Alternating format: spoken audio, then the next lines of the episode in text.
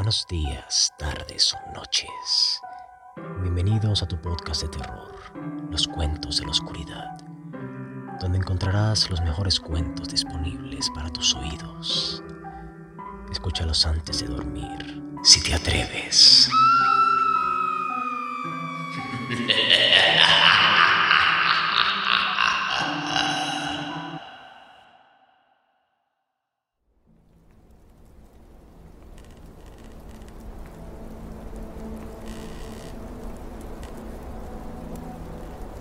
La carretera. Leyenda urbana. Claudio iba a bordo de su viejo pero confiable Monza del 89, en compañía de su durmiente mujer Soledad, por una carretera del norte de Chile en pleno invierno. Hacía muchísimo frío. Y a pesar de que la luz de la luna es muy humilde esta alumbraba lo suficiente como para dejar ver que estaban atravesando un páramo desierto en plena noche con mucho frío. A pesar de ser un hombre joven, Claudio ya sufría de un principio de escoliosis, por lo que manejar ya no era lo mismo que antes. Y como buen veterano al volante, él sabía que todavía tal vez le quedaban otras 5 o 6 horas hasta llegar a un motel para poder hacer lo que él ya estaba deseando con muchísima ansia, descansar.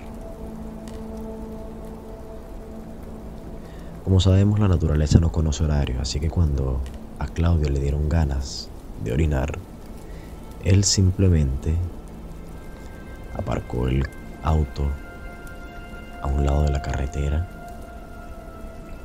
se bajó, escuchó sus propios pasos en la arena y la grava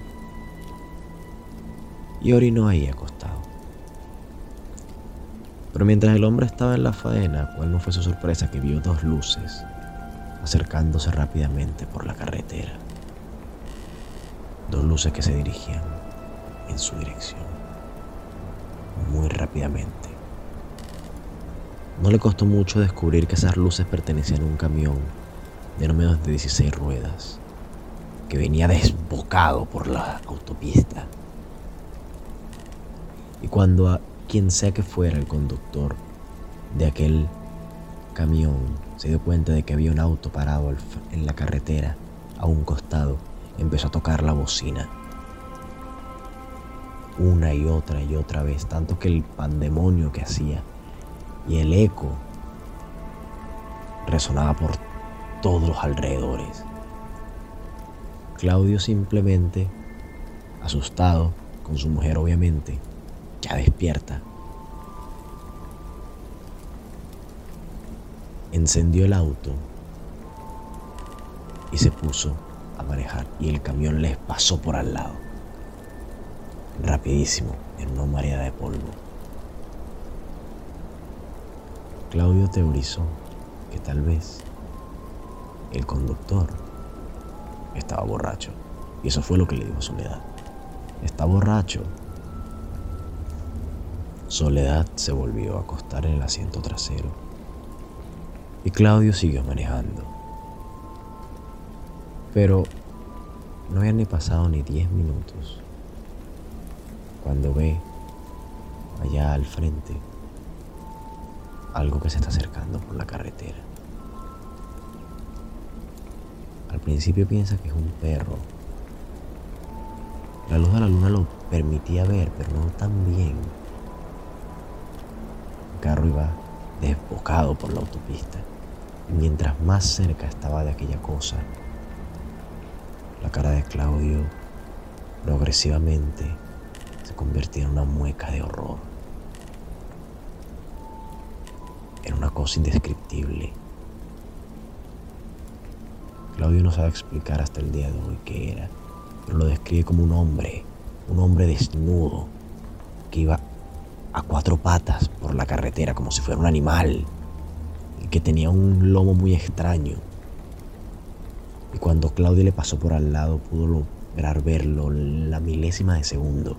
Sí, era un hombre, un hombre que tenía los ojos muy rojos y hundidos, un hombre que iba desnudo. Claudio gritó. Gritó porque se dio cuenta por el espejo retrovisor que aquella cosa se detenía a mitad del camino y se volteaba para mirar al auto. Su mujer se despertó. Claudio no quería hablar, no quería hablar. Siguió manejando desbocado, rompiendo el límite de velocidad. Hasta que por fin, casi dos horas después, llegó a una estación de servicio con los suficientes autos estacionados. Claudio no quería separarse. Claudio quería seguir. Esa noche, Claudio y su esposa durmieron dentro del auto en la estación de servicio. A la mañana siguiente, ya preparados para seguir su camino, justamente pillaron en la radio una noticia. Habían encontrado un camión de 16 ruedas volcado en la ruta del desierto.